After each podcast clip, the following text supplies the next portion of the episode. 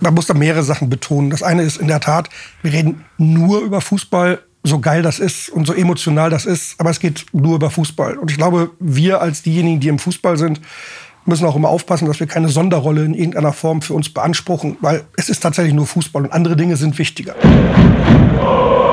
Brückengeflüster. Der VFL-Podcast der NOZ.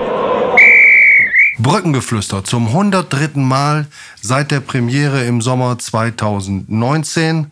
Zu Gast bei dieser Folge bei mir im Studio, im Podcast-Studio, das in Kürze auch wieder um den Kickertisch, der uns früher das Intro geschenkt hat, äh, erweitert werden wird. Meine Kollegin Susanne Vetter. Wir freuen uns, dass Michael Welling hier in Persona sitzt. Hallo Herr Welling, herzlich willkommen im Brückengeflüster. Hallo Frau Vetter, hallo Herr Pistorius. Ich freue mich da zu sein, insbesondere auch diesmal physisch. Wunderbar, das gibt doch eine etwas andere Gesprächsatmosphäre. Wir steigen vielleicht gleich ein mit dem Thema, das nach unserer Wahrnehmung die Fans im Moment besonders interessiert, die Frage der Zuschauerzulassung, der Kartenverteilung, all das, was äh, in den letzten Wochen in den Foren debattiert wurde rund um Dauerkarten. Der VfL hat viel Grips und Kraft investiert, um ein Konzept zu entwickeln, das Sie heute sicherlich auch nochmal vertreten werden. Nur für, die, für den Fall, dass wir von der Aktualität ein wenig eingeholt werden. Es ist jetzt Dienstagvormittag. Wir zeichnen auf. Am Dienstagabend wird der Podcast ausgestrahlt. Susanne, willst du vielleicht anfangen und äh, zeigen, was wir drauf haben, wie wir uns vorbereitet haben?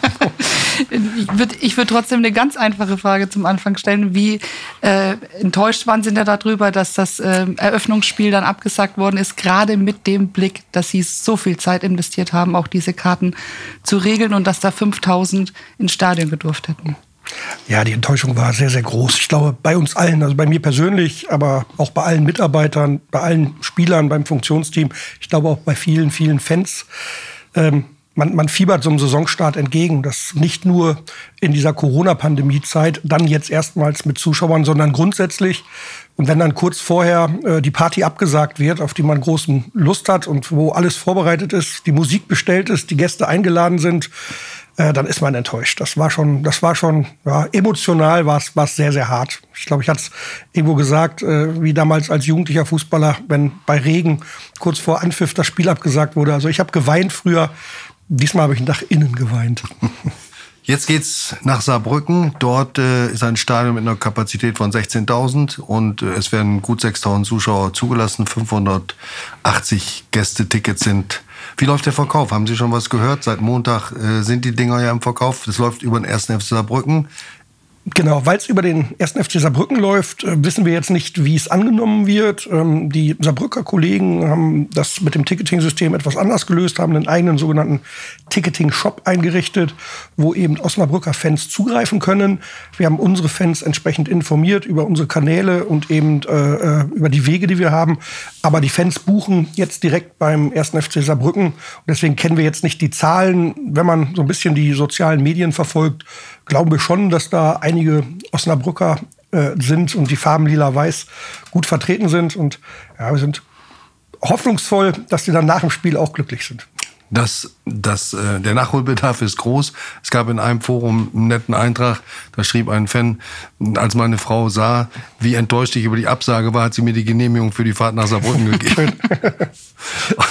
Gut, wir werden ganz ernst und es wird auch ein bisschen kompliziert, glaube ich. Äh, schauen wir voraus auf das nächste Spiel, das sich wiederum unterscheidet, und das müssen wir deutlich sagen, von den darauffolgenden Ligaspielen. Es ist ein DFB-Pokalspiel, in dem die Tickets nicht vergeben werden unter den Dauerkarteninhabern, sondern in dem sie verkauft werden. VfL Osnabrück gegen Werder Bremen am 7. August um 15.30 Uhr an der Bremer Brücke. Erste Frage, haben Sie Ihren Antrag auf Zulassung von Zuschauern gestellt und wie sieht der aus? Mhm. Genau, also vollkommen richtig. Äh, wir müssen für jedes Spiel, für, für alle Spiele, die wir haben, immer einen, einen neuen Antrag stellen. Äh, dem sind wir gestern nachgekommen. Also wir haben gestern tatsächlich den Antrag bei wieder der Stadt, also der Genehmigung, genehmigenden Behörde eingereicht.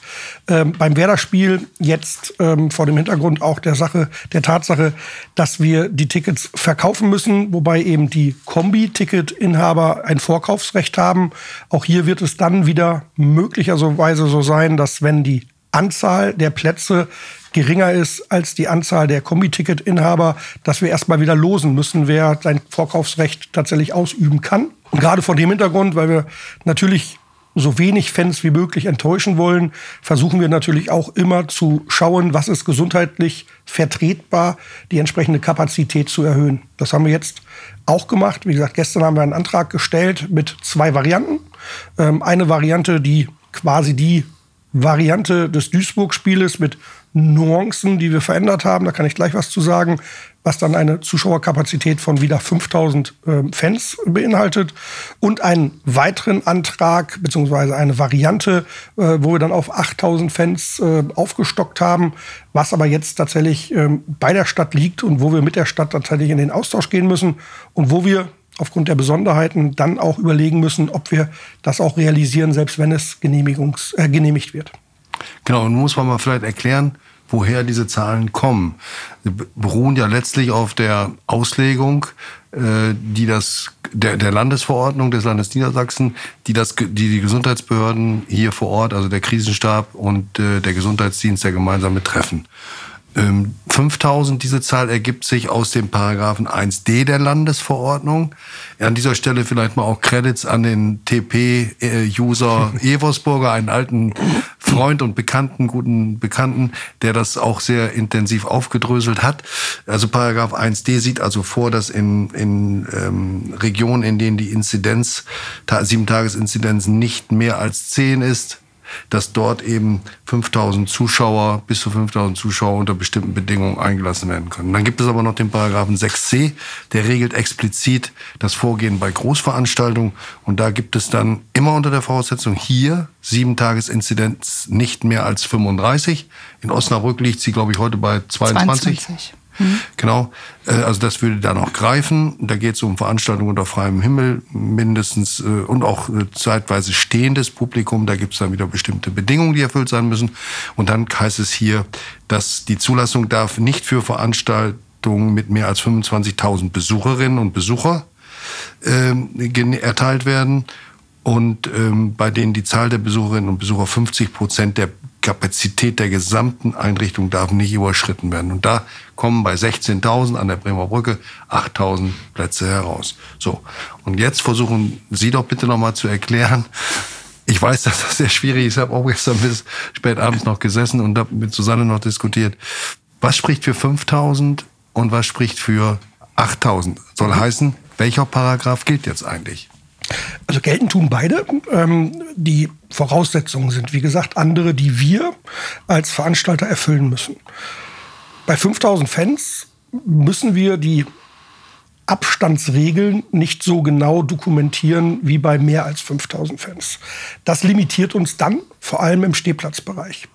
Ähm, das führt dazu, dass wir mit Blick eben auf die 5000er Grenze zunächst mit entsprechenden Abständen gegen Duisburg ein Schachbrettmuster. Das glaube ich auch als Begriff inzwischen fast schon so ein irgendwas, was auf dem, auf dem Index steht.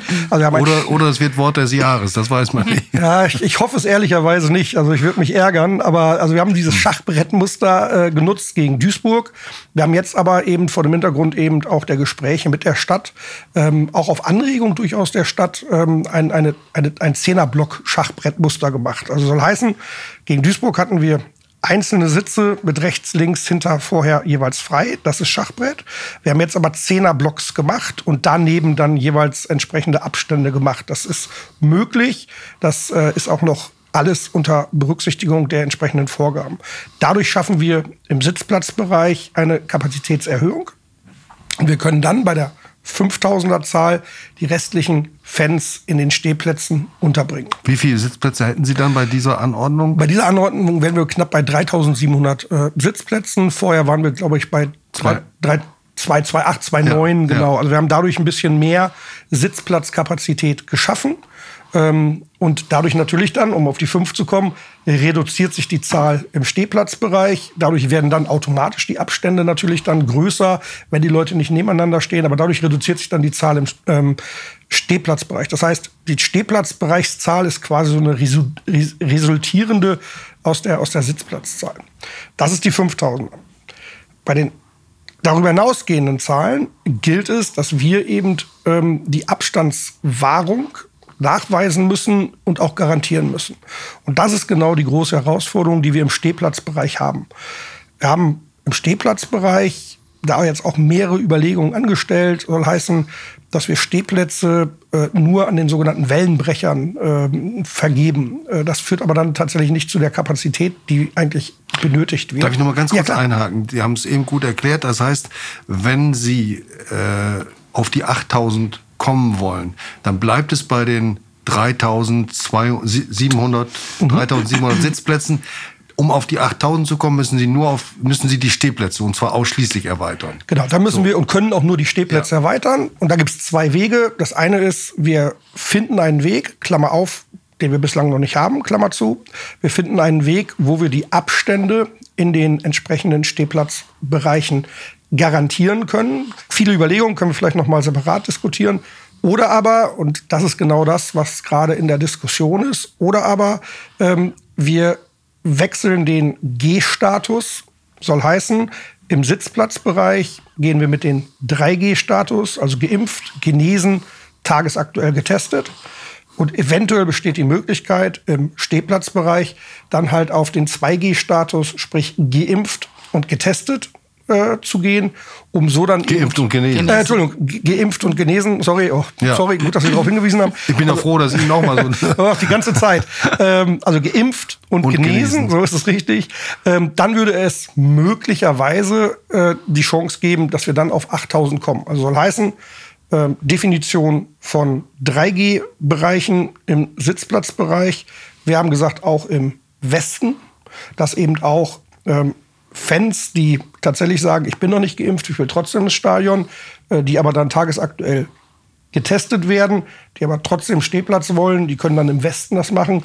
Und wir würden dann im Osten die Möglichkeit bieten, dass eben da Menschen mhm. mit 2G-Status eben im Osten äh, entsprechend stehen können. Also das um zu vermeiden, dass, dass Stehplatzkunden, Stehplatzfans sozusagen, die nicht, die noch nicht geimpft sind und oder genesen, dass die nicht ausgeschlossen werden. Exakt. Das ist mhm. ja die, die große Herausforderung, die wir haben, also wo wir jetzt mal jenseits der Paragraphen und jenseits der Gesundheitsaspekte immer auch überlegen müssen, wir wollen ja den Menschen das Fußballspiel ermöglichen und wir wollen ja keine Menschen ausschließen, auch wenn das immer ein Abwägungsprozess ist. Und deswegen eben genau diese Idee, die wir gerade haben, die wir mal beantragt haben, wo wir in den Austausch gehen werden mit der genehmigenden Behörde, wo wir auch intern noch einige Gespräche führen müssen, zu sagen, wir haben eine große Gruppe an Fans, die wir mit dem 3G-Status ins Stadion lassen können, sowohl Sitzplätze als auch im Westen Stehplätze. Und eventuell können wir die Kapazität erhöhen durch eben äh, den die Statuswechsel dann eben in der Ostkurve. Mhm. Ist das die einzige Möglichkeit? Sie haben vorhin auch mal im, wir haben ein kleines Vorgespräch geführt, auch davon gesprochen, dass man im Stehplatzbereich ähm, ja auch äh, das in gewisse Sektoren einteilen kann, um die Nachverfolgung noch ein bisschen besser zu gestalten. Mhm, genau, das machen wir so oder so, auch bei der 5000er Variante. Das heißt, wir haben den auch jetzt schon gegen Duisburg, die Fans, die da Tickets gekauft haben im Stehplatzbereich, haben das machen müssen. Da gab es ja auch so ein paar technische Herausforderungen, die zu lösen waren. Das heißt, wir haben die Stehplatzbereiche sowohl im Westen als auch im Osten in entsprechende Sektoren aufgeteilt, wo dann die Anzahl der Menschen in einem Sektor eben entsprechend begrenzt ist, was wir dann am Spieltag allerdings durch doppelte Flatterbänder und durch, durch ein, zwei Ordner eben dann äh, getrennt hätten. Die Aufgänge und Eingänge zu den einzelnen Sektoren sind unterschiedlich und so wäre es dazu gekommen, dass eben jetzt gegen Duisburg, ich glaube 100 oder 150 Menschen pro Sektor gewesen wären. Hm. Das hätten wir auch garantieren können, dass eben die Anzahl da entsprechend nur bis zu dieser Größe geht. Das wäre dann vor allem aber ein Vorteil gewesen, bei einer entsprechenden Nachverfolgung. Das heißt, wäre es zu einem Infektionsfall gekommen, dann hätten eben auch nur die 100 bzw. 150 Fans pro Sektor dann möglicherweise äh, eine Quarantäne-Problematik äh, gehabt. Ähm, hätten wir diese Sektorentrennung nicht gemacht, dann hätten tatsächlich alle Fans, die in der Ostkurve oder in der Westkurve gestanden hätten, ähm, unter dieser Gefahr gestanden. Und deswegen haben wir die Sektorentrennung gemacht. Das würden wir in beiden Fällen aber auch jetzt machen. Das heißt, sowohl bei der 5000er Variante als auch dann bei der 8000er Variante, um dann die Konsequenz, die resultierend ist aus einem möglicherweise hoffentlich nicht auftretenden Corona-Fall, mhm. eben im Nachgang für die Fans zu reduzieren. Und das wäre in beiden Fällen das, äh, das was wir lösen würden. Und an der Stelle wäre dann auch der Appell fällig an, an alle Fans, sich an diese Sektoren zu halten, im eigenen Interesse und im, in der Verantwortung auch für andere. Vielleicht an der Stelle auch nochmal hier, warum wir so intensiv über dieses Thema reden. Man hätte vorwegschicken müssen, das muss ich mir angreifen. Das Wichtigste ist, dass wir alle als Gemeinschaft, als Gesellschaft durch diese Pandemie kommen.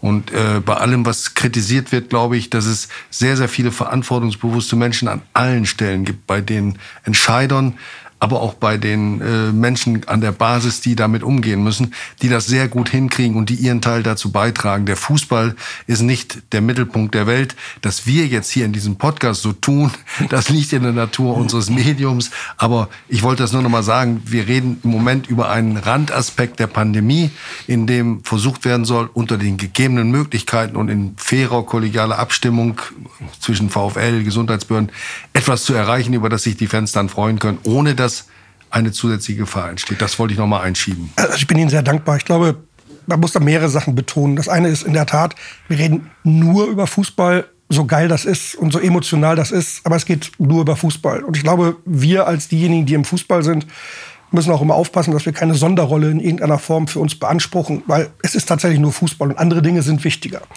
Zudem, wir müssen einfach sehen, dass das Ganze jetzt seit eineinhalb, fast zwei Jahren natürlich A, eine Situation ist von einer unglaublich hohen Komplexität verbunden mit einer unglaublich hohen Dynamik, also mit ständig wechselnden Rahmenparametern, ähm, angefangen bei den Kenntnissen über die Pandemie, über dann die Kenntnisse über die entsprechende Verbreitung, über dann die Varianten. Wir sind ja alle zu quasi Experten im Variantenbenennen von, von Corona-Mutationen geworden. Äh, das Thema Impfstoffe, also ist ja wirklich, wir haben ja die letzten zwei Jahre unglaublich viel erlebt, erduldet. Das führt aber auch dazu, dass diejenigen, die in, in diesem Kontext handeln, immer auch neue Problemstellungen haben. Das heißt, wir müssen, also nicht nur wir als Handelnde jetzt im Fußball, sondern eben auch die politisch, politischen Akteure, äh, die, die Entscheider in, in, in Behörden, die Administration, müssen als ständig mit neuen Rahmenbedingungen umkommen und müssen das Rad also tagtäglich neu erfinden. Und alles vor dem Hintergrund, dass wir diese Pandemie eindämmen und eben die Gesundheit der Menschen schützen. Und deswegen muss man, glaube ich, da manchmal auch so ein bisschen Verständnis haben, dass nicht immer alles sofort klar ist, dass nicht ähm, alles immer funktioniert. Das kann vielleicht gar nicht sein, sondern wir sind ständig in einer Erprobungsphase. Und ich glaube, das muss man berücksichtigen. Und ja, Fußball ist die schönste Nebensache der Welt. Manchmal ist sie mehr als das für, für einige. Das ist auch gut. Und wir müssen halt auch durchaus mit Demut in diesem Kontext agieren, wollen aber natürlich den Menschen eine Freude durch Fußball ermöglichen, ohne dass wir äh, gesundheitsgefährdende Aktivitäten machen. Das macht das Ganze in der Tat komplex. Sie haben es gerade auch angesprochen eingangs und haben erwähnt, dass Sie zwei Anträge stellen und es auch gar nicht sicher ist, ob Sie den zweiten Antrag mit den 8000 Zuschauern überhaupt wahrnehmen, selbst wenn er denn zugelassen wird. Gibt es denn auch noch eine dritte Variante eigentlich? Also ja, also momentan erstmal nicht. Also wir, wir würden vielleicht jetzt in den Gesprächen mit, mit der genehmigenden Behörde äh, überlegen, ob es noch weitere Alternativen gibt. Aber wir haben erstmal diese zwei Varianten ähm, beantragt. Also ich frage das hm? unter dem, äh, äh, unter dem Eindruck der doch wieder ja steigenden Inzidenzwerte. Okay. Ja, das, das auf jeden Fall. Also das habe ich schon wieder fast äh, verdrängt oder vergessen. Das, was wir jetzt beantragt haben, gilt immer vor dem Hintergrund der jetzt gerade aktuell mhm. existierenden äh, äh, Inzidenzwerte. Das heißt, wenn sich die Inzidenzwerte ändern, ändern sich auch die Genehmigungsrahmenbedingungen. Also 35, Sie haben es gerade angesprochen, Herr Pistorius, dann würde natürlich auch eine ganz andere Kapazität wieder ins Spiel kommen. Also das müssen wir so oder so immer berücksichtigen. Das heißt, ja, doofe BWL-Aussage, aber das ist jetzt unter Ceteris Paribus-Bedingungen. Also unter den gleichen Bedingungen sind das die Annahmen. Wenn wir verändernde Parameter haben, ändert sich dann natürlich alles. Es kann sein, dass eben auch weniger als 5000 Zuschauer zugelassen werden gegen Werder. Und es kann auch sein, und damit müssen wir immer rechnen, dass beispielsweise, wenn wir samstags 15.30 Uhr Anstoß haben, äh, dass etwas am Freitagabend oder am Samstagmorgen passiert, dass die Inzidenzwerte sich dramatisch verändern. Und dann kann es auch sein, und dann halte ich es auch für zwar weiterhin traurig und schade, also auch da würde ich wieder weinen, aber ich halte es weiterhin dann auch für verantwortlich, dann eben dann auch das abzusagen, beziehungsweise eben mit keinen Zuschauern zu spielen. Also diese Flexibilität müssen wir so oder so immer haben, ja. ähm, Sie haben gestern, glaube ich, die Unterlagen beim Gesundheitsamt äh, oder bei der Stadt abgegeben. Da geht es um die Frage 5000, 8000. Mhm. So. Äh, Sie müssen das Ticketing noch abwickeln, das diesmal ein bisschen komplexer ist. Sie müssen es äh, mehrstufig machen. Ne? Erst dürfen die, müssen Sie die Dauerkarteninhaber auslosen, die kaufen dürfen, dann dürfen die kaufen. Und äh, wenn Sie dann noch eine Impfpflicht äh, voraussetzen, ne, das kann ja auch noch passieren, dann wird es schwierig. Wie sieht das aus? Wann wollen, wann erwarten Sie die die Aussage der Stadt, die Genehmigung, für welches Modell man sich dort entschieden hat und wann können Sie dann mit dem Ticketing starten? Auch da, also vielleicht zwei Ergänzungen. Wir haben jetzt erstmals ähm, einen Antrag gestellt, wie gesagt, unter sonst gleichen Bedingungen für den gesamten August. Das heißt jetzt nicht nur explizit für das Werder-Spiel, sondern wir haben gleichzeitig auch das Spiel gegen Wiesbaden, das Spiel gegen, ich glaube, Dortmund 2 ist noch im August und ein möglicherweise ähm, relativ kurzfristig anberaumtes no. Nachholspiel gegen Duisburg beantragt, um eben äh, entsprechend handlungsfähiger zu sein. Ähm, die Behörde wird das prüfen und wird möglicherweise erstmal für das eine Spiel genehmigen und dann nach und nach die nächsten Spiele genehmigen. Oder sie werden sagen, unter eben den entsprechenden Inzidenzwerten ist es für alle ähm, Veranstaltungen schon genehmigt. Das, das, das diskutieren wir gerade. Ähm, wir gehen davon aus, dass wir jetzt in dieser Woche eine Rückmeldung bekommen von der Stadt. Auch da vielleicht mal ergänzend. Man, man muss sich das jetzt nicht so vorstellen, wir ähm, reichen etwas anonym ein und dann kriegen wir anonym eine Antwort, sondern das ist natürlich ein Dialog. Ein, ein, Dialog. Auch im Vorfeld diskutieren wir die Optionen eben mit den Kolleginnen und Kollegen der Stadt und auch das muss man mal betonen, das funktioniert wirklich sehr, sehr ja. gut. Also in der Öffentlichkeit und in Social Media ist ja da manchmal irgendwie immer so ein, so ein schräges Bild gezeichnet. Auch das passt überhaupt nicht, sondern es ist tatsächlich ein Miteinander, um eben vor dem Hintergrund der eben skizzierten Rahmenbedingungen und des Gesundheitsschutzes einerseits und der Pandemieberücksichtigung einerseits, aber eben dem Lust der Menschen auf Fußball, da eine optimale Lösung zu. Und das ist, das ist ein Dialog. Deswegen, wir haben gestern eingereicht. Und wir werden jetzt sicherlich in dieser Woche in den Dialog gehen, vielleicht auch nachjustieren können, schrägstrich müssen und werden dann sicherlich auch ähm, Ende der Woche, vielleicht Anfang der Woche eine entsprechende Genehmigung bekommen. Klammer auf nochmal zu den dann gültigen Inzidenzwerten. Und dann gilt es natürlich zu überlegen, wie gehen wir dann mit der Genehmigung um. Wir könnten sofort dann in den Verkauf gehen. Wir könnten aber auch sagen, nee, wir warten lieber noch zwei Tage, dass wir eben gucken, wie stabil sind die Inzidenzwerte, um dann kurzfristiger den Ticketing-Prozess ähm, zu realisieren, damit wir der Gefahr entgehen, möglicherweise eine Rückabwicklung zu machen. Oder was ja auch sein kann, ich hatte es eben gesagt, also wir stellen uns vor, die Behörde sagt, okay, es sind 8000 Menschen erlaubt. Wir würden für 8000 Menschen das Ticketing machen und würden 8000 Menschen glücklich machen, dass sie ein Ticket haben, die das auch gekauft haben. Und drei Tage oder zwei Tage vor dem Spiel heißt es, nee, die Inzidenzwerte sind anders. Wir können jetzt nur noch 4000 zulassen. Das heißt, wir müssten dann die gesamten 8000 rückabwickeln. Wir müssten dann entscheiden, wer von den 8000 äh, kann dann ins Stadion.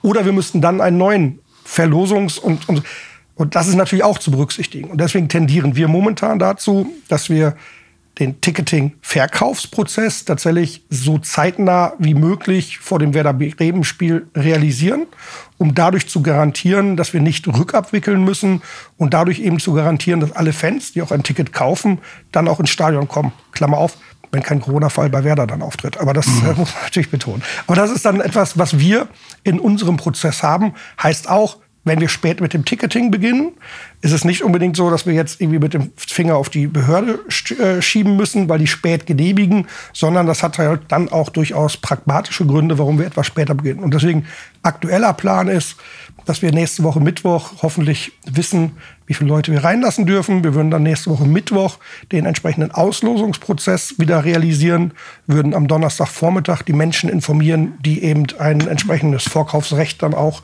realisieren können. Und ab Donnerstag geht es dann eben in den Verkauf der Werder-Tickets. Dadurch, dass wir heute Print at Home haben, also Digitalisierung an dieser Stelle etwas, was uns hilft, ähm, wird das eben auch, was den Versand angeht, gut gehen. Und am Samstag wäre dann das Spiel. Nochmal zu dem Thema, das vielleicht die größte Diskussion auslösen wird. Wenn der VfL sagt, wir lassen auf der Osttribüne, in der Ostkurve nur Geimpfte und Genesene ein, dann ist das dazu da, um bei einer größeren Zuschauerzahl sicherzustellen, dass A, die Abstandspflicht nicht mehr diese Bedeutung hat und B, die Kontaktverfolgung auch gewährleistet ist. Mhm. So. Das wird eine Debatte. Wie führen Sie die? Ich kann mir vorstellen, dass Sie das nicht alleine im, im Kämmerlein entscheiden und auch nicht nur innerhalb der Vereinsgremien. Werden Sie mit Fan, Fan äh, mit der Fanszene Kontakt aufnehmen? Anderes kann ich mir bei Ihnen gar nicht vorstellen. Ähm, wie, wie wollen Sie sich da an, den, an der, diese schwierige Entscheidung herantasten? Ja, die ist wirklich schwierig, weil wir einfach sehen müssen, dass wir damit ein Feld öffnen für eine Diskussion, was eigentlich weit über, über das, was Fußball ausmacht, hinausgeht. Das ist eine gesellschaftspolitische Diskussion, die wir dann möglicherweise schnell führen. Ähm, deswegen, wir haben das intern mit den Kolleginnen und Kollegen intensiv diskutiert und da gab es tatsächlich unterschiedliche Meinungen zu, zu den Möglichkeiten. Wir haben das natürlich auch mit den Gremien schon, schon diskutiert und wir haben auch schon äh, Runden mit Fans gehabt, wo wir auch deren Wahrnehmung mal abgefragt haben.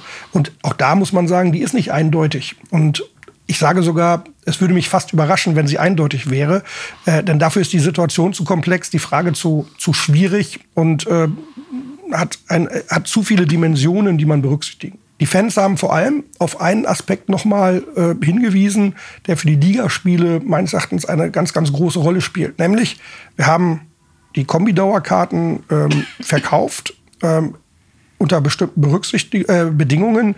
In dem Kontext haben wir aber auch noch nicht gesagt, äh, die Kombidauerkarte gilt nur für Geimpfte. So, das heißt, wenn wir heute sagen, du hast eine Kombidauerkarte, aber du musst trotzdem geimpft sein, um reinzukommen, würden wir eben die Ticketing-Rahmenbedingungen verändern. Und das ist etwas, was wir natürlich nicht wollen, weil wir eben da auch ein verlässlicher Partner der Fans sein wollen, ähm, dass eben das, was wir kommuniziert haben, dann auch Gültigkeit besitzt, wenn, wenn das Ganze kommt. Äh, das ist etwas, was die Sache schwierig macht. Das heißt, wir könnten im Ligabetrieb das Ganze möglicherweise nur unter zwei äh, Bedingungen machen. Einerseits, wenn es tatsächlich eine klare Vorgabe der Behörde ist, nur Geimpfte in bestimmte Bereiche zu lassen, dann können wir es nicht, nicht verändern.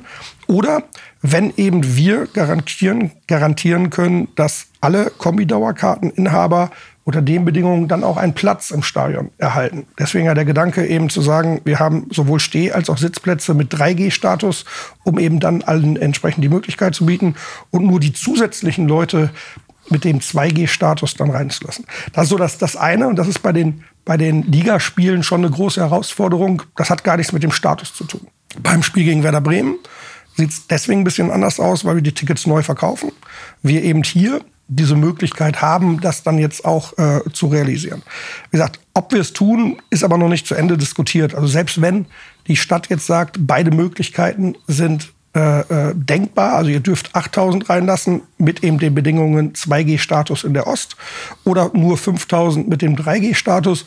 Dann müssen wir noch mal in die Evaluation gehen, weil wie gesagt das auch eine gesellschaftspolitische Geschichte ist. Und mhm. äh, ich glaube, wir müssen uns immer wieder auch vergegenwärtigen.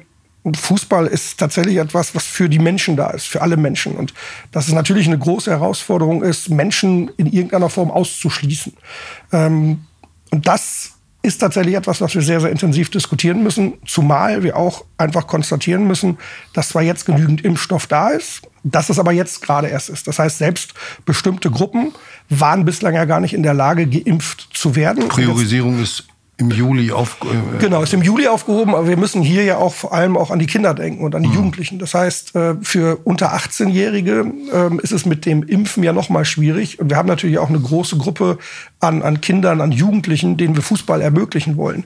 Ähm, und von daher ist das natürlich auch noch mal ein Thema. Da gibt's ja noch gar nicht die also die, die Impfmöglichkeit, beziehungsweise die STIKO hat da ja noch nicht äh, ein endgültiges Urteil abgegeben. Und selbst wenn jetzt eben auch für unter 18-Jährige eine Impfmöglichkeit da ist, dann führt es ja trotzdem dazu, dass erst die in sechs, acht Wochen vollständig geimpft sind.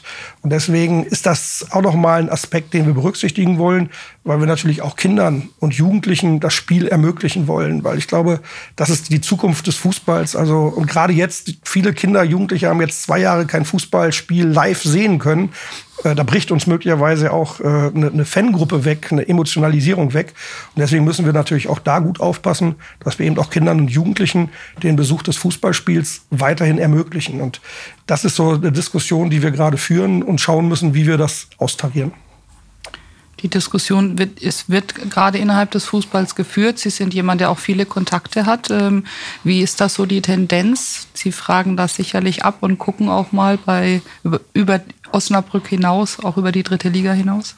Ja, also auch da stellen wir fest, ähm, es gibt keine einheilige Meinung. Äh, es gibt viele unterschiedliche Einordnungen der entsprechenden Akteure. Und es gibt auch hier ähm, viele unterschiedliche Rahmenbedingungen, die wiederum zu berücksichtigen. Das heißt, wenn ich mich mit den Mainzer Kollegen oder mit den Frankfurter Kollegen austausche, dann müssen wir immer auch äh, vor dem Hintergrund diskutieren, dass wir hier in Niedersachsen eine andere äh, Corona-Schutzverordnung haben als die Kollegen in Frankfurt mit der hessischen. Die jetzt klagen wollen? Eintracht genau, die Frankfurt jetzt, will klagen. Die jetzt klagen mhm. wollen und Mainz in Rheinland-Pfalz. Und in Hessen ist es tatsächlich so, ähm, so hatten das die Kollegen in Frankfurt ausgelegt und man hat sie wohl da auch drin bestärkt, dass eben das auch genauso zu lesen ist, wie wir das jetzt, jetzt auch tun, dass 5000 Menschen rein dürfen und darüber hinaus nur geimpfte, schrägstrich Genesene. Auf der Basis wollten sie, glaube ich, das äh, Freundschaftsspiel gegen Saint-Etienne jetzt spielen und 10.000 Menschen reinlassen.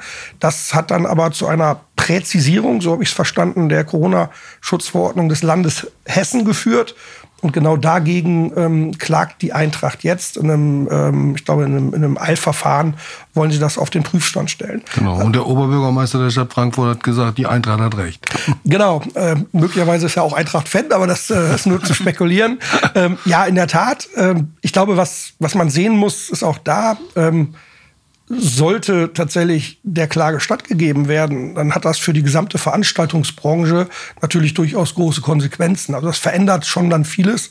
Äh, deswegen gucken, glaube ich, da nicht nur wir aus Osnabrück mit Spannung hin, sondern guckt tatsächlich der gesamte organisierte Sport, ähm, aber vielleicht auch darüber hinaus viele Konzertveranstalter dahin, wie das jetzt äh, weitergeht. Und offen gestanden, ähm, auch das konnte man vielleicht erwarten, dass irgendwann der Punkt kommt, wo ein Veranstalter, ich sage jetzt gar nicht ein Fußball-Bundesligist, wo ein Veranstalter tatsächlich die Sachen ähm, auch juristisch mal prüft, ähm, weil natürlich, wie gesagt, viele, viele Dinge äh, da im ständigen Fluss sind und weil, das muss man immer wieder sagen, ich glaube, alle Veranstalter natürlich auch finanziell sehr stark davon betroffen sind, dass eben keine Veranstaltungen mit äh, Zuschauern stattfinden können.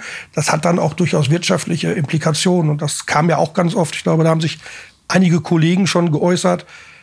Viele sagen, noch ein Jahr Corona ohne Fans, entsprechend ohne die entsprechenden Einnahmen, äh, würde dann tatsächlich dazu führen, dass viele Veranstalter auch in die Insolvenz gehen müssen. Und deswegen ist das schon auch nicht nur ein gesellschaftspolitisches, sondern dann auch eine Diskussion mit wirtschaftlicher Konsequenz. Mit den mittelbaren Folgen des Bindungsverlustes, das muss man gerade im Fußball sagen. Denn wenn das tatsächlich jetzt noch mal verlängert, dann werden wir über über Aussteiger, Fußballaussteiger äh, reden, also was das Publikum angeht. Ne? Ich, ich gehe sogar Und noch, auch die Aktiven. Absolut. Ähm, also aktiv ist ja das eine. Also da sprechen ja schon einige davon, dass wir dadurch, dass viele Kinder, Jugendliche aktuell nicht so viel Sport treiben können wie, wie, wie vorherige Generationen, werden wir eben auch im Talentbereich durchaus Defizite haben. Äh, wir werden vielleicht übergewichtige äh, Kinder zukünftig haben, wer weiß. Also das ist das eine. Ähm, und bei den Fans natürlich auch da ähm, die vielleicht dann aussteigen. Aber selbst jetzt wird es natürlich schwierig. Auch jetzt nach eineinhalb, zwei Jahren ohne Fußball im Stadion äh, müssen wir erstmal die Fans wieder, ja, ich sage jetzt fast davon überzeugen, zurück ins Stadion zu kommen. Und ich finde schon, dass man akzeptieren muss, dass A, einige sagen, nee, das ist mir alles noch nicht geheuer, so viele Menschen auf einen Haufen, das irritiert dann auch. das, das, muss, man, muss man akzeptieren, nachdem man über so viele Monate Social Distancing hatte. Und jetzt ist man auf einmal in einem Stadion mit 5, 10, 15.000 Fans, das, das irritiert.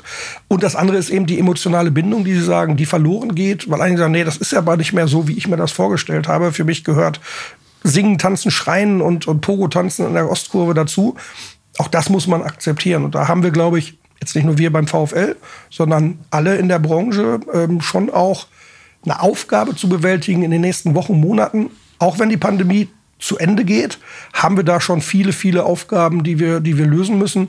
Und wenn die Pandemie weitergeht und wir weiter ohne Zuschauer spielen, dann wird das nicht nur finanziell, sondern auch emotional eine, eine sehr, sehr gewaltige Aufgabe, die zu bewältigen ist. Wir sitzen ja hier, um das alles zu erklären und ähm, wollen keine Neidgefühle oder dergleichen äh, erzeugen. Es ist aber natürlich so, dass wir äh, Verständlichkeit auch nur erzielen können, wenn die Maßnahmen transparent und verständlich bleiben. Und ähm, man hat mit einigem Erstaunen gehört, dass in anderen Stadien bereits Karten in erheblichem Umfang verkauft worden sind. Ich ist jetzt nicht die Aufgabe von Ihnen oder von uns über andere Vereine, an denen wir nicht so nah dran sind, zu verfolgen. Aber letztlich wird das auch äh, eine gewisse Einheitlichkeit, auch über Landesgrenzen hinweg, aber auch innerhalb eines, eines Bundeslandes, äh, dazu führen, dass die Menschen das verstehen. Wenn es da große Unterschiede gibt bei gleichen Verhältnissen in Stadien, dann wird, äh, werden sicherlich Fragen gestellt, die dann wieder auch in Richtung Unmut gehen. Ne? Ja, ähm, ich glaube, das ist genau das, wo man dann auch, auch wenn man als Akteur näher dran ist, manchmal ähm, mit einem Fragezeichen zurückbleibt. Und man sieht, dass trotz gleicher juristischer Rahmenbedingungen und vergleichbarer Kapazitäten in anderen Stadien, in anderen Bereichen, bei gleichen Inzidenzen mehr Zuschauer zugelassen werden als woanders. Und da will ich gar nicht von uns reden. Sie haben recht, es geht gar nicht um eine Neiddiskussion, sondern eher um eine Verständlichkeit der Sache. Dann ist man manchmal schon irritiert. Jetzt muss man allerdings auch ähm, zum einen eingestehen, ähm, das, was von außen manchmal gleich scheint, ist, wenn man auf die Details, Details schaut, nicht immer gleich. Deswegen muss man natürlich aufpassen, dass man wirklich Gleiches mit Gleichem vergleicht und nicht Äpfelbirnen vergleicht. Das, das macht die Sache manchmal schwer, weil von, von außen und mit seinem eigenen Blick auf seine eigenen Kenntnisse äh, die Beurteilung von, von anderen Sachen natürlich manchmal schwierig fällt. Dazu kommt aber auch, das ist auch normal, dass natürlich die Risikoeinschätzungen der jeweils genehmigenden Behörde auch unterschiedlich ausfallen. Und äh, vor dem Hintergrund der Erfahrungswerte, die in der Behörde oder bei einzelnen Menschen sind, äh, dann auch unterschiedlich ausfallen. Und da haben Sie recht, ich glaube, da müssen wir alle dran arbeiten, dass wir vielleicht die individuelle Einschätzung äh, weniger wichtig äh, äh, machen als eben eine prozessuale, äh, äh, transparente Gleichbehandlung bei, bei gleichen Sachen. Aber die Forderung ist da, ich glaube, die ist auch nachvollziehbar. Die Umsetzung wird dann aufgrund der Unterschiedlichkeit manchmal doch schon schwieriger. Jetzt sind wir kurz davor, das Thema Corona zu verlassen. Aber eine Frage hätte ich da doch noch. Bei der Managertagung äh, der dritten Liga ist ja auch von, ist inoffiziell gesagt worden, dass über die 20 Clubs hinweg etwa 20 Prozent in jedem Kader durchschnittlich nicht geimpft sind. Mhm. Spieler. Dazu hätte ich ganz gerne ein Statement von Ihnen, denn das ist, ist ja etwas, auf der einen Seite sind Sie möglicherweise in der Situation, dass Sie sagen, Leute, in die Ostkurve kommt er nur, wenn ihr geimpft oder genesen seid. Und wenn einer sagt, sag mal, wie viele Jungs aus deinem Kader sind, aus ihrem Kader sind geimpft, dann sagen wir, sind noch ein paar offen. Ist eine schwierige Geschichte. Sie sind Arbeitgeber. Können Sie was dazu sagen? Ja, klar. Also zum einen ist die Quote bei uns glücklicherweise höher, aber. Also. Äh, also, niedriger, höher, also niedriger, ja, ja, genau. Wir haben, wir haben mehr Geimpfte im Kader, so rum, besser formuliert, genau. Ähm, aber wir haben weiterhin auch ähm, Spieler, die äh, tatsächlich noch nicht vollständig geimpft sind. Ähm, meine persönliche äh, Einschätzung dazu ist, äh, und jetzt nicht nur persönlich, sondern vor allem auch als, als Arbeitgeber, als Verantwortlicher des VfL, äh, für uns würde viel, würden viele Sachen einfacher, wenn alle Spieler geimpft wären. Na klar. Wir hätten das Thema der Testungen, die wir dann nicht mehr so durchführen müssten, wie wir sie jetzt haben, mit den entsprechenden operativen äh, Konsequenzen und finanziellen Konsequenzen. Wir hätten, nehmen wir das Spiel, äh, das Beispiel Duisburg, wir hätten halt bei einem immer wieder auftauchenden Corona-Fall ähm, die Situation, dass wir trotzdem spielfähig werden. Ja, also das heißt, wir haben keine Quarantäne-Konsequenz. So ist der aktuelle Status. Und auch das führt dann natürlich auch zu vielen äh, vor, äh, äh, äh, vorbildlichen äh, vorteilhaften äh, Konsequenzen im, im Umgang. Und wir haben natürlich auch da die Situation, dass wenn eben ähm, alle Spieler geimpft wären, ähm, dass das gesamte Gruppengefühl natürlich ein anderes ist. Also von daher, da, da sind aus meiner Sicht schon viele Vorteile und auch als Arbeitgeber ähm, vom VfL Osnabrück viele, viele Vorteile, wenn, wenn, wenn alle geimpft wären. Jetzt ist es trotzdem so, Zwingen können sie keinen. Zwingen können wir keinen. Also das, das Arbeitsrecht äh, gibt das nicht her, dass wir sagen, du musst jetzt aber geimpft sein, sonst kannst du deiner Arbeitsleistung nicht nachkommen.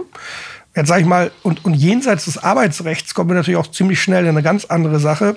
Ähm, selbst wenn das Arbeitsrecht ist, Vorschreiben könnte, hätten sie natürlich da auch möglicherweise äh, eine Diskussion mit einem Spieler, der aus welchen Gründen auch immer, und die muss man dann auch akzeptieren. Also nicht alle Gründe akzeptiere ich, sage ich auch ganz offen.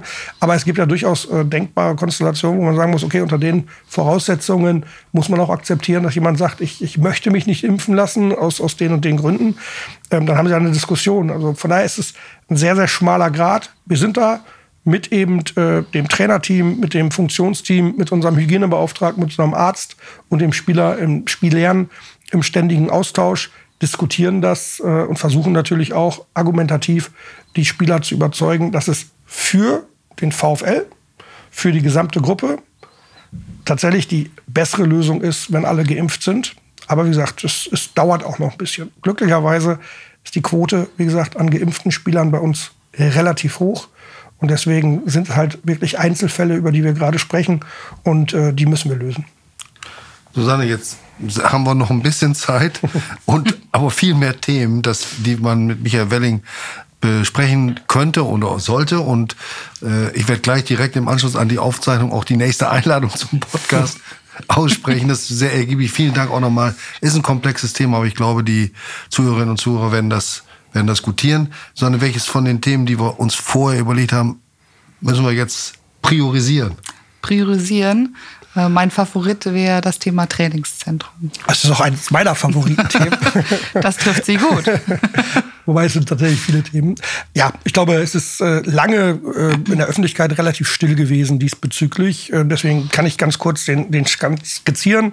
Ich glaube, es ist hoffentlich den meisten äh, bekannt, dass wir einen Bauantrag gestellt haben. Äh, ich meine Ende Februar, Anfang März. Mhm. Ähm, aber ein Bauantrag, wo tatsächlich einige Unterlagen von uns noch ähm, präzisiert werden mussten. Und dieser Prozess äh, neigt sich jetzt gerade dem Ende. Ähm, nur mal so exemplarisch. Das ist ja das, das Gelände, ähm, was aktuell noch der KME gehört, ähm, beziehungsweise was eben der KME gehörte. Ähm, wie da der Status ist, weiß ich nicht, weil der Kaufvertrag zwischen Stadt und KME äh, geschlossen werden muss. Wo aber eben tatsächlich wir, um auf das Gelände dann zu kommen, was unser Trainingszentrum wird. Wir für auch, die Profis? Für die Profis, genau. Wir aber auch ein sogenanntes Wegerecht brauchen, um dahin mhm. zu kommen, wo wir auch dann mit der KME die, die Grenzziehungen äh, klären mussten, auch was Parkflächen angeht etc., weil auch die KME dort weiterhin bestimmte ähm, ja, operative Notwendigkeiten hat, um beispielsweise auf das Gelände zu kommen, auf das KME-Gelände tatsächlich, oder und um dann eben Brandschutzmaßnahmen äh, zu realisieren. Deswegen kam es jetzt in den letzten Wochen nochmal zu einem sehr intensiven Austausch, auch zwischen unseren Planern und Architekten und der KME. Da mussten die entsprechenden Architektenpläne äh, sehr kleinteilig abgestimmt werden, weil die wiederum auch Teil des Kaufvertrages dann natürlich sind. Ähm, was eben da im Kaufvertrag auch dokumentiert werden muss. Und aufgrund eben dieser sehr kleinteiligen Abstimmungsnotwendigkeiten ähm, konnten dann bestimmte darauf aufbauende ähm, Gutachten noch nicht finalisiert werden. Das heißt, erst wenn die Sachen des Architekten komplett abgestimmt ist, dann kann man ein Lichtgutachten vollumfänglich finalisieren. Dann kann man ein Lärmgutachten vollumfänglich finalisieren. Das heißt, hier ist es aktuell so, dass der Lärm und eben der Lichtgutachter die letzten, ich sag mal, Mühe ihres Gutachtens aufgrund dieser kleinen äh, Veränderungen jetzt ähm, ähm, finalisieren. Das wird, ich glaube, nächste Woche ist der Plan vorliegen. Dann geht auch das zur Stadt. Ich glaube, auf der Basis kann dann eben auch ähm, schon mal das Genehmigungsverfahren beginnen, hoffentlich auch positiv und aufbauend auf dem dann Lärmgutachten und Lichtgutachten kann auch der Artenschutzgutachter, der in diesem Kontext, glaube ich, ja die größte Rolle auch spielt, mhm. eben seine letzten ähm, Themen dann auch finalisieren, weil er natürlich da auf den final gezeichneten Architektenplänen und eben auf den final abgebildeten Lärm- und Lichtgutachten sein Artenschutzgutachten dann ähm, finalisieren muss.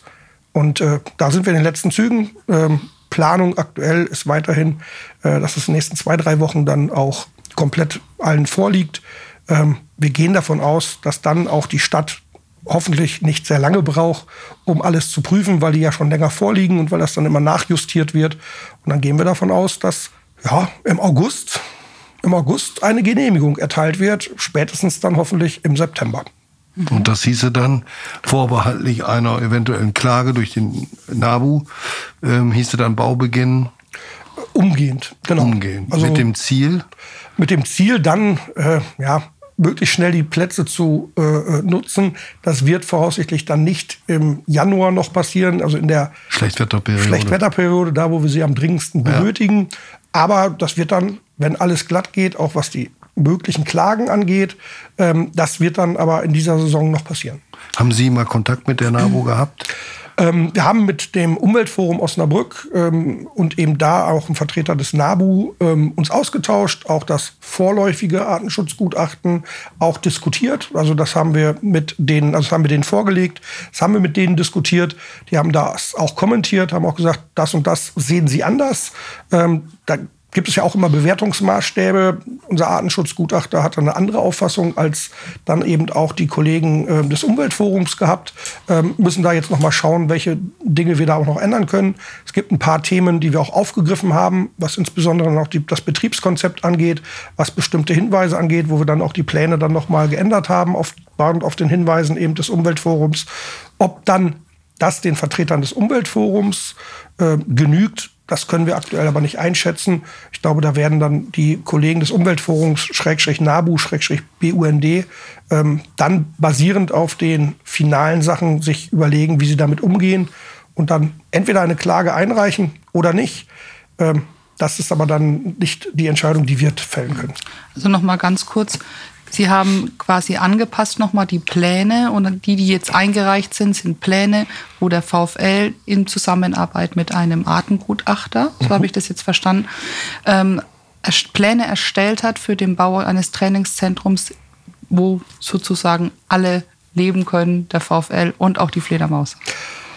Das ist unsere Sichtweise, ja. ja. Also und Aus das ist ähm, mhm. ja, also das ist unsere Sichtweise, weil, weil der Artenschutz natürlich auch ein, ein berechtigtes Anliegen ist. Mhm. Also muss man, glaube ich, auch an der Stelle sagen.